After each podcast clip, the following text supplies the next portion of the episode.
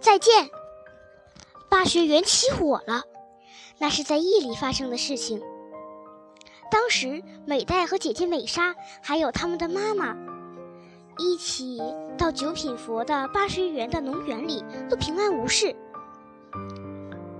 从 B 二九飞机上，数枚炸弹投向巴学园，落在了电车上。迎接着校长先生梦想的包学园，被熊熊的火焰包围着。先生无比热爱的孩子们的笑声、歌声消失了。那时，先生站在大路上，静静地看着巴学园在燃烧。